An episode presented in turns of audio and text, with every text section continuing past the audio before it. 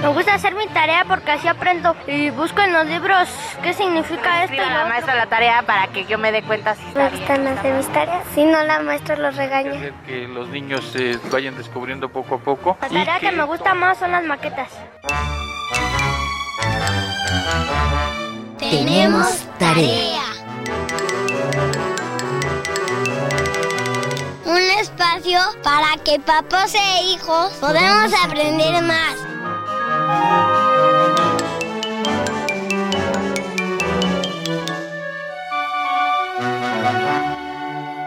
Nuestra tarea para el día de hoy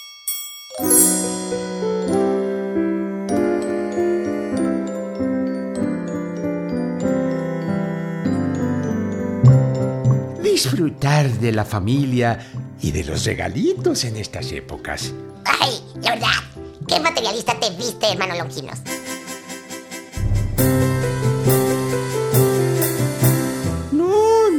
Para nada.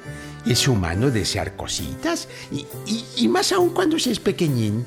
De acuerdo, abuelo, muy de acuerdo. Pero hoy que la tecnología sustituye a juguetes y juegos tradicionales, por desgracia, pienso yo, me pregunto, ¿cuántos chavos pedirán y recibirán un celular? Claro, ay, es padre tener uno, pero ¿a qué edad sería conveniente tenerlo y para qué? Mm, esas son buenas preguntas. Y, y, y yo agregaría otra. Papá y mamá deben ponernos reglas con el celular. Sí, sí. ¿No? ¿Por qué? Y otra, otra, la, la ultimita, la ultimita. Cuéntanos alguna anécdota sobre, no sé, una bronca que hayas tenido con tu celular y con tus papás y que te lo hayan castigado o algo así, ¿va? 4155 1060. Yo tengo ahorita dos celulares, uno nuevecito y otro pues viejito. Eh, yo tengo un celular, es chiquito, es negro con rojo. Lo uso luego para oír música, pero principalmente es para pues para comunicarme en caso de emergencia. Yo tengo un iPhone 8 creo y nada más lo utilizo para grabar y subir fotos en redes sociales. Yo tengo uno pero está roto, que es iPhone 5 y nada más lo uso para ver videos y para jugar. 4155 1060. Hola, muy buenos días. Hoy tenemos un programa tanto para los papás como para los niños. Y si nos están escuchando los Reyes Magos por ahí, también. Hoy vamos a platicar de algunos regalos que muchos niños piden y que necesitamos pensarle un poquito más. Para ello vamos a platicar con nuestras amigas de la Asociación Guardianes. Hola, ¿qué tal Rosario? ¿Cómo estás? Muy bien, Estela, muy contenta ¿Y de estar aquí. Hola, ¿qué tal? ¿Cómo están? Muchas gracias por la invitación. Bueno, pues las invitamos para que nos ayuden a platicar un ratito, reflexionen junto con nosotros acerca de todos estos aparatos e instrumentos que utilizan Internet y que a los niños les encantan, y en particular de los celulares. ¿Qué les parece? Pues yo creo que cada vez la tecnología es algo que los, que los niños quieren tener acceso a ella, ¿no? Y que además siempre están como muy deseosos de pedirle a los reyes un celular. Pero yo creo que lo más importante siempre es que los, que los niños recuerden, y los niños y las niñas recuerden, que lo más importante que el celular es su cerebro. Y que entonces en lo que hay que trabajarle más, invertirle más, es al cerebro. Y muchas veces el celular puede estar no dado en la edad adecuada para que tu cerebro se desarrolle. Vamos a empezar y les voy a presentar a los colegas Sí. antes de que empecemos la discusión. Y para eso les voy a hacer una pregunta y todo el mundo va a responder rápidamente. ¿A qué edad tuvieron su primer celular? ¿Y cómo era? ¿Y si les pareció que era buena edad para tener celular o no? ¿Y por qué? ¿Sí? Fueron como muchas preguntas, pero seguramente lo ubican. Vamos a empezar con los que tuvieron celular hace mucho tiempo. Vámonos con Livia.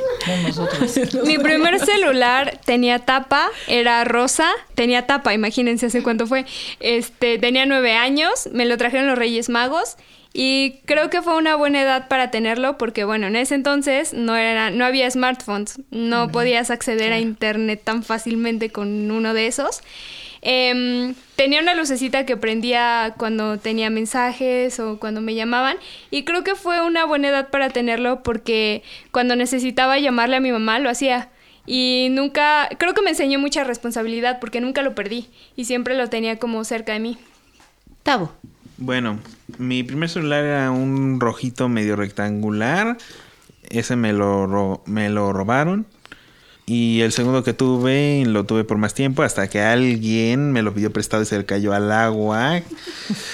Entonces... ¿Fue buena edad para tener celular? ¿Para qué lo usabas? fue lo tuve a los 12 y la verdad lo utilizaba para llamar, pero también yo soy una persona que le hacían muchísimo bullying. Mm, Entonces, pues entre clases lo usaba para ignorar a los que me hacían bullying.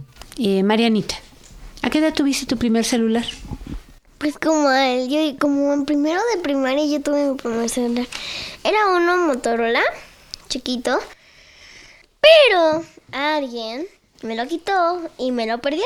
Y lo dejó en la tierra de nunca jamás vuelvas. Y yo lo busqué por mucho tiempo y nunca apareció. No fue tu hermana Natalia, ¿verdad?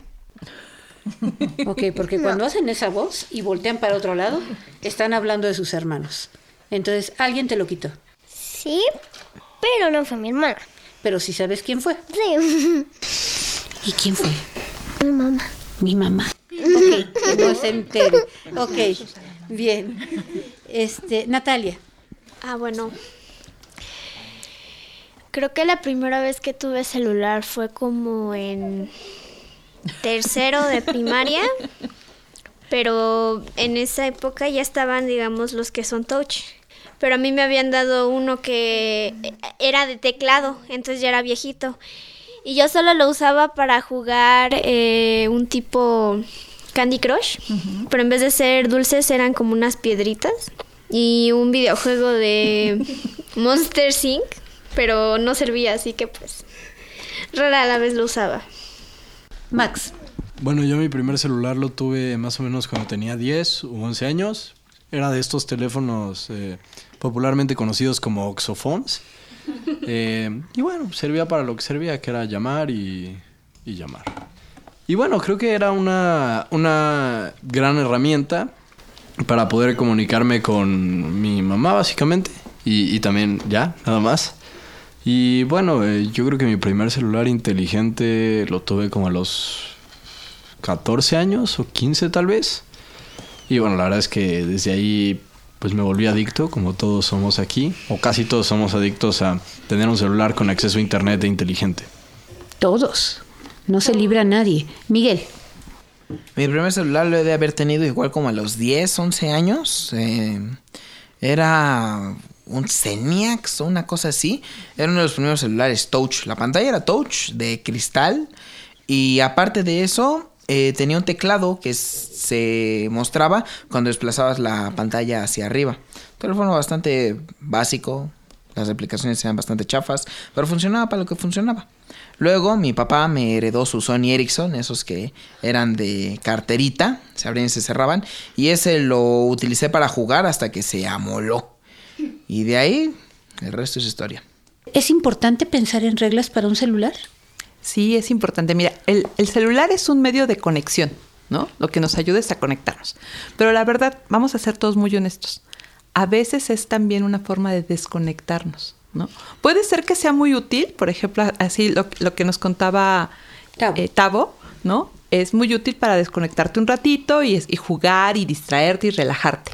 Pero cuando, cuando se vuelve en desconexión de la familia y ya todos estamos reunidos y ya estamos aquí todos presentes y cada quien está en su celular, pues en lugar de volverse una herramienta que nos una, se vuelve en una herramienta que nos desconecta y entonces no es tan bueno, ¿no?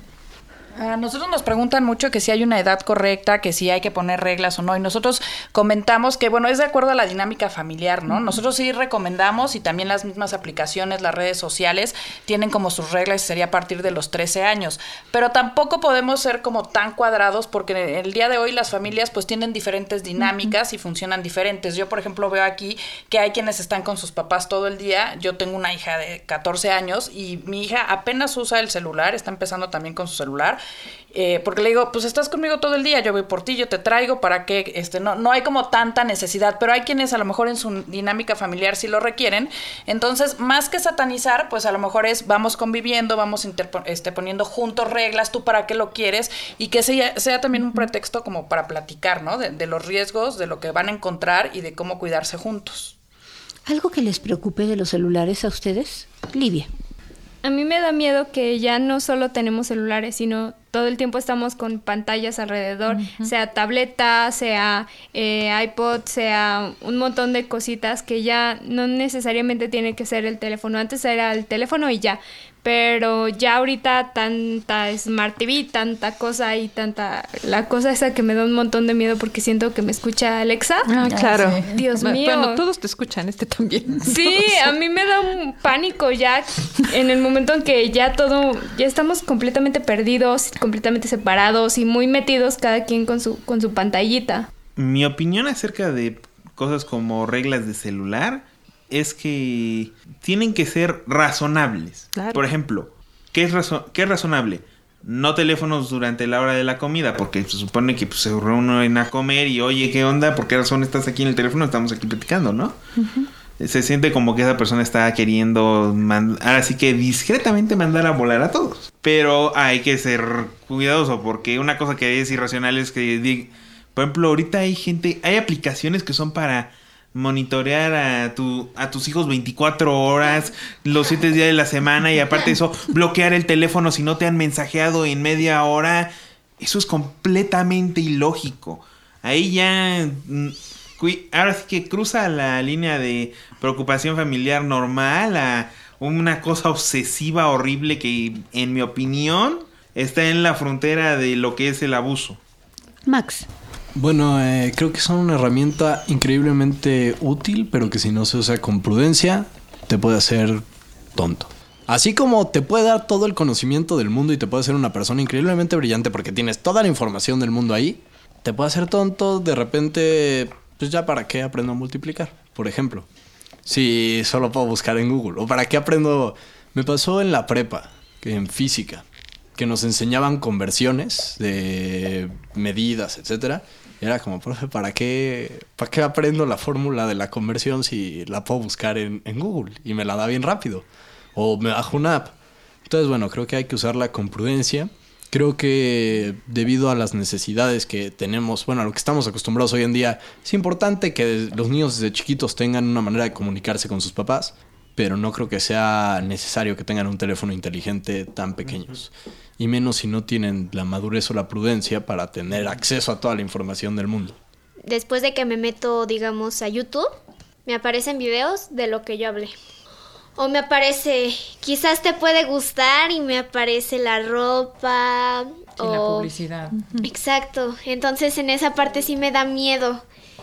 Y a veces busco una forma de tapar las dos cámaras o algo, pero siento que no es suficiente. Y sí me da miedo esa parte de los celulares.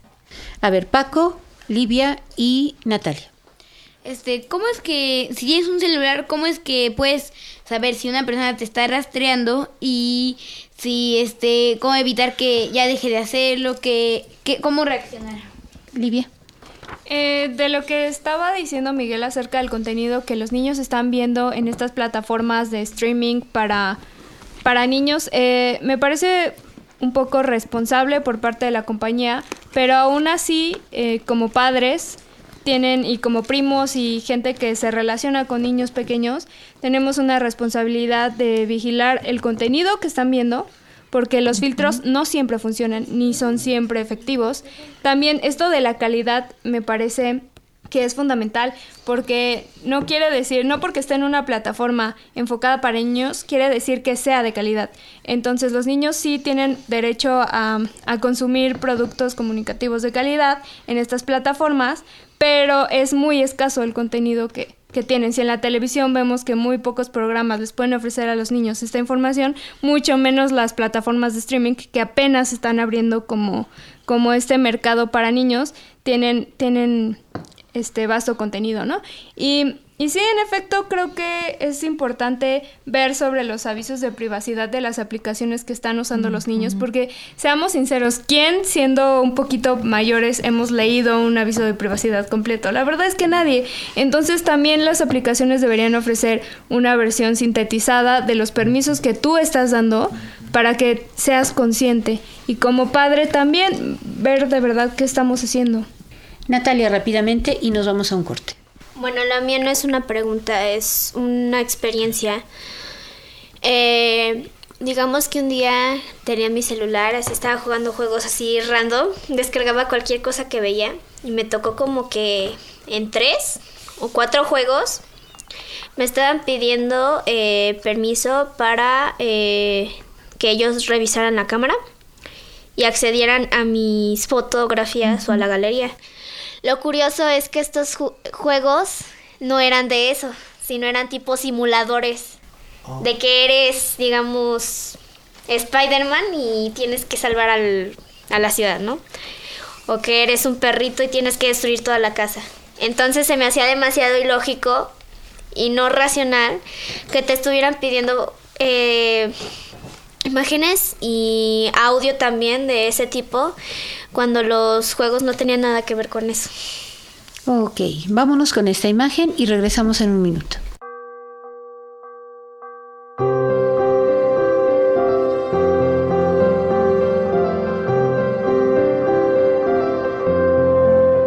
A mí me parece re feo que en las comidas familiares de pronto nadie se habla con los que tiene al lado y enfrente porque están chateando por sus telefonitos con cuates o qué sé yo. Entonces yo pienso, ¿para qué vinimos a comer? ¿Para qué nos reunimos? Sí, sí, eso es muy cierto, tía Cari. Eh, en casa de Richie, mi amigo, pasa todas, todas las comidas familiares.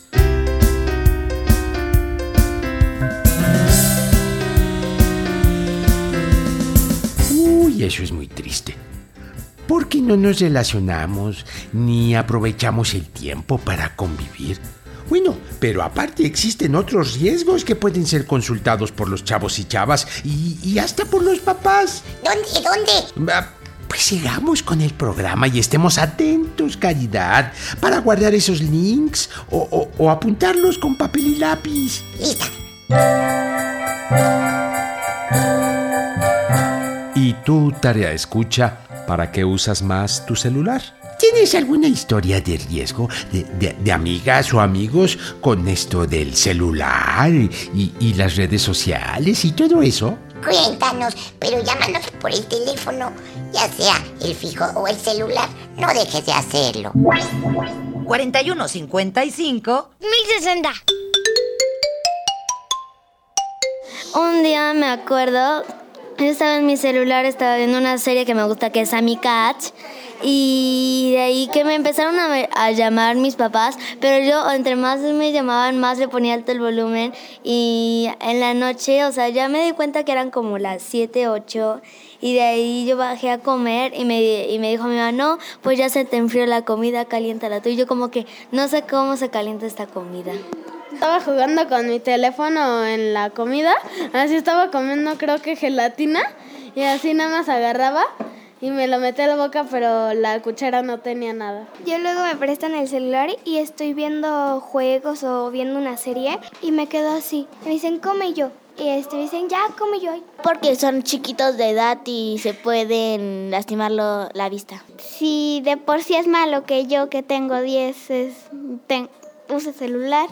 Pueden ver cosas que no tienen sentido, que no son aptas para su edad. Yo digo que no porque ellos son menores de edad y pueden ver este cosas que no son de su edad. Yo digo que sí, si lo usan para comunicarse. En un día yo troleé a mis papás porque siempre ellos eh, esconden mis celulares en donde lo esconden, lo esconden en un cajón suyo. Entonces ahí ya estaba en el cajón y yo dije, voy a ser sincera, no lo voy a agarrar. Pero, o sea, también tengo las mismas aplicaciones, bueno, YouTube y Netflix en mi tele, entonces de ahí lo puedo volver a ver y no hay problema. Una vez saqué creo que seis en un examen, me dijo está muy mal y me castigó una semana el teléfono. Yo, este, me castigaron porque saqué bajas calificaciones y lo escondieron y sabía dónde estaba guardado y lo agarré. A mí siempre me han castigado, pero ya sé dónde la dónde ponen mis tabletas, ya sé en qué tres lugares las esconden y luego yo lo- me subo y lo, lo bajo o lo agarro y me escondo y, y fijo que estoy haciendo del baño. 4155 1060. Bueno, Sharo, escucharon hace rato todas las preguntas e inquietudes de los colegas Y como te decía hace rato, podríamos así de una manera muy breve, muy sintética, que nos escuchen, eh, tanto los niños aquí como quienes están del otro lado del radio, cuáles son estos peligros que eh, pueden enfrentar los niños y los jóvenes, los adolescentes, al entrar de esta manera a las redes sociales. Mira, son como que varias cosas, ¿no? Primero hay que ver, hay, los papás y los, y los niños y las niñas tienen que conocer qué, qué aparato electrónico están utilizando y qué funciones tiene. Y después las aplicaciones que utilizan, cuáles son. Porque, por ejemplo, hay aplicaciones que aunque sean para niños, tienen un chat, ¿no?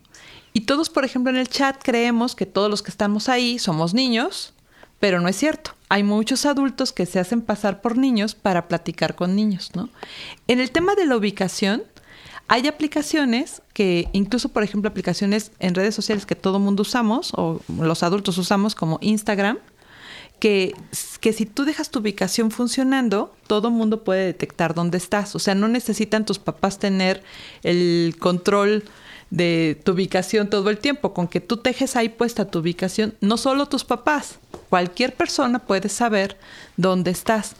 El, el, entrar, el dejar las fotografías, ¿no? Por ejemplo, cuando le damos acceso a una aplicación para que entre nuestras fotos, pues en nuestras fotos fíjense todas las veces que a veces guardamos fotos que no son las fotos más adecuadas, ¿no? Por ejemplo, se nos hace divertido tomarle fotos a alguien en calzones, ¿no? Por ejemplo, ¿no? Y nosotros pensamos que esa foto pues nada más le estamos viendo aquí nosotros si está este, privada. Pero si yo le doy permiso a una aplicación de que puedo ver mis fotos, puede ver cualquier foto que tú tengas en tu celular. Fotos que te vengan el uniforme de tu escuela, que puedan decirnos tu estrato social, por dónde vives, dónde estás. O sea, te vuelves una persona que es localizable. Tal vez hay información que no queramos que todo el mundo sepa, ¿no? Y ya tratándose de redes sociales, pues entonces lo que hay que pensar ahí es que las redes sociales es como salir a la calle, ¿no?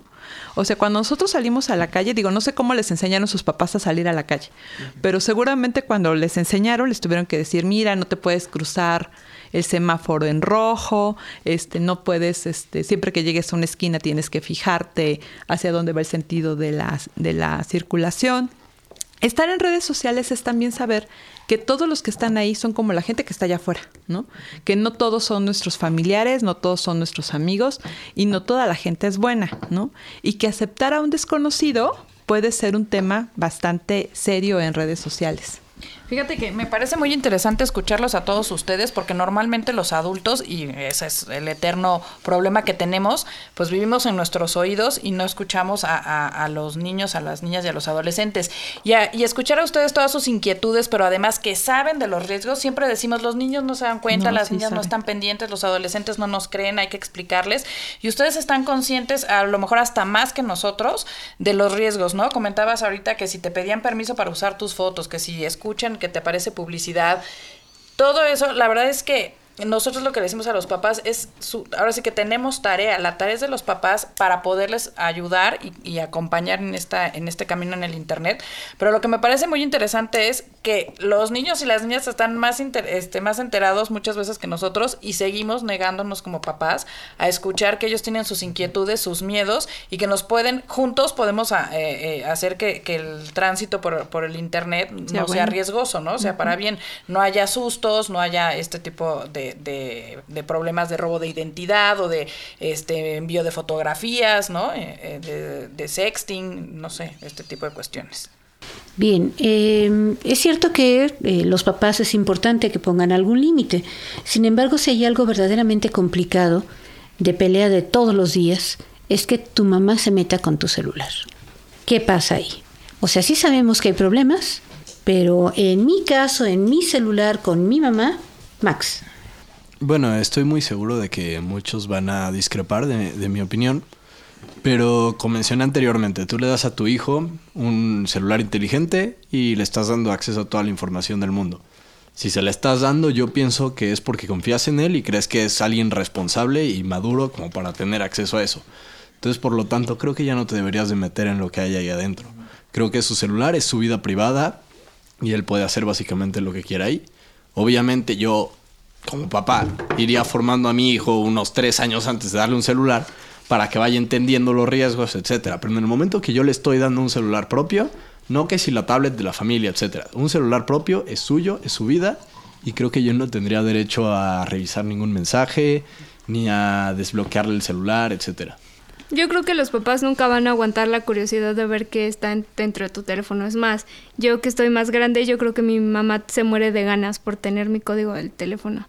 Y pienso que si es así, no deberías darle un teléfono a tu hijo o a tu hija. Y si, si es así, pues la verdad es que mejor dale uno con que tenga acceso limitado, no sé, a internet con un plan pequeñito, no sé, algo que puedas tú controlar y sí explicarle todo el tiempo los riesgos que hay, porque a veces igual nosotros como personitas pequeñas nos hacemos oídos sordos y no queremos escuchar, entonces pienso que si de verdad no te vas a aguantar la curiosidad como papá o mamá de, estar viendo lo que están viendo, mejor no le des un teléfono. Oigan, a ver, ¿y qué pasaría si fuera un equilibrio? O sea, es como salir a la calle, ¿no? O sea, cuando ustedes empezaron a salir a la calle, ¿a poco los dejaban salir solos? ¿No, no los acompañaron un tiempo? O sea, tal vez podría ser así, acompañar un tiempo. Como algo gradual. Sí, algo gradual. poco. O sea, y no, no en desconfianza por los, lo que ustedes escriban. Más bien la desconfianza no creo que de sus papás sea hacia ustedes. O la curiosidad no es por, ay, a ver, mi hija si ya se enamoró. quiero o controlar la O lo vida. quiero controlar. Más bien yo creo que sus papás saben los peligros que hay afuera y les da mucho miedo y mucha preocupación que algo malo les pase. Entonces es como salir a la calle. Al principio tienes que salir a fuerza con tus papás. O sea, no puedes decir, ah, bueno, ya aprendí cómo irme a la escuela solo, mañana me voy solo. Te acompañan, ¿no? Un rato te acompañan, después ya no. Max. Sí, exactamente es eso. O sea, digamos que hay una tablet en la familia. Pues ok, ahí puedes abrir tu Facebook. Y o tal jueguito que te gusta. Ok, mira, te aparece que si quieres comprar esto, mi tarjeta está aquí. No vayas a gastar mi dinero si no me pides permiso. Pero yo me refería a cuando ya tienen un teléfono inteligente personal. Creo que ahí ya es como diferente la situación. Porque es, es como dije, es una responsabilidad muy grande. Le estás dando acceso a absolutamente todo lo que se te pueda ocurrir, tanto bueno como malo. Pero ¿a qué edad creerías tú que estaría bien eso? Pues es, obviamente depende mucho del niño, depende mucho de la educación que tú le quieras dar.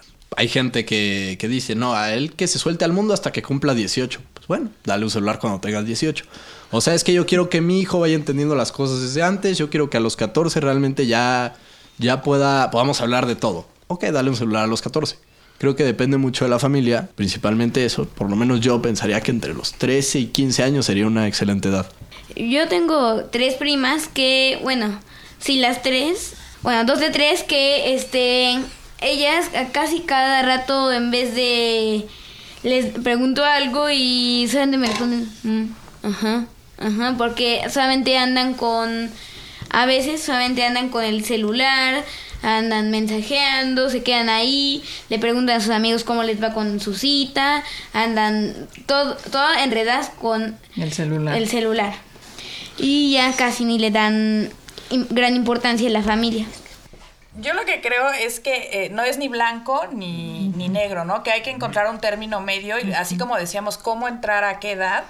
Lo mismo para, para la confianza, ¿no? O sea, por ejemplo, al momento de establecer reglas, es eh, a lo mejor el primero, el primero va, y si tienes 13 años, no sé, dependiendo de la familia, va con eh, abierto, sin contraseñas. No puedes ponerle contraseña. Yo lo puedo revisar contigo, por ejemplo, esa puede ser un, un buen acuerdo para tu privacidad. Lo vamos a revisar juntos solamente para ver, por ejemplo, yo con mi hija, su cuenta de Instagram, ¿no? Es, su es una cuenta privada, eh, quedamos en que solo va a aceptar a gente que ella conozca y yo la voy a apoyar para ver si tiene solicitudes de gente como que me- no suene extraña y checar perfiles, ¿no? Por ejemplo. Pero no esta parte de vamos a ver todos tus mensajes y demás, pero creo que es un poco como de, de ambas partes, o sea, que no es desconfianza de sus padres hacia ustedes, sino es cuidado. Yo estoy viendo que ustedes tienen un boletín para niños y para padres. ¿Dónde lo pueden consultar los papás? Para que... eh, No, y también ellos, porque la idea es que hagan acuerdos juntos. O sea, yo acuerdo, creo que... sí. Entonces lo pueden encontrar en nuestra página web, que es www.guardianes.org.mx. Ahí pueden descargarlo y puede servirles para hablar. Yo creo que lo que tienen que recordar tanto papás, niños y niñas, mamás, es que lo más importante es la comunicación y la conexión. Si el celular es una herramienta, si nos ayuda a eso, bienvenido. Si nos impide eso, pues hay que limitarlo porque lo que necesitamos es conexión de las personas. Les voy a pedir a Sharo y a Erika que nos acompañen en un programa más, si ustedes están de acuerdo, para que veamos qué relación hay entre los celulares y los problemas de maltrato y abuso sexual al que se han visto sometidos niños y adolescentes en los últimos tiempos. ¿Les parece? Bien, pues nos vemos a la próxima. Gracias, Sharo. gracias, gracias. Erika. Gracias, y nos Estela. vemos pronto. Adiós. Tenemos la tarea de evitar riesgos para niños y niñas durante su tiempo en el celular y si es necesario bloquean Livia, Aline, Natalia y Marianita. Los smartphones, Francisco, Tavo, Miguel y Max. Los fonoxos, Antonio Fernández y Sergio Bustos. Y las que creen que la tarea principal es lograr que la tecnología vaya únicamente en función del desarrollo del ser humano, Sayuri Sánchez, Estela del Valle y Luca Mugenburg. Esta producción la hicimos en Radio Educación.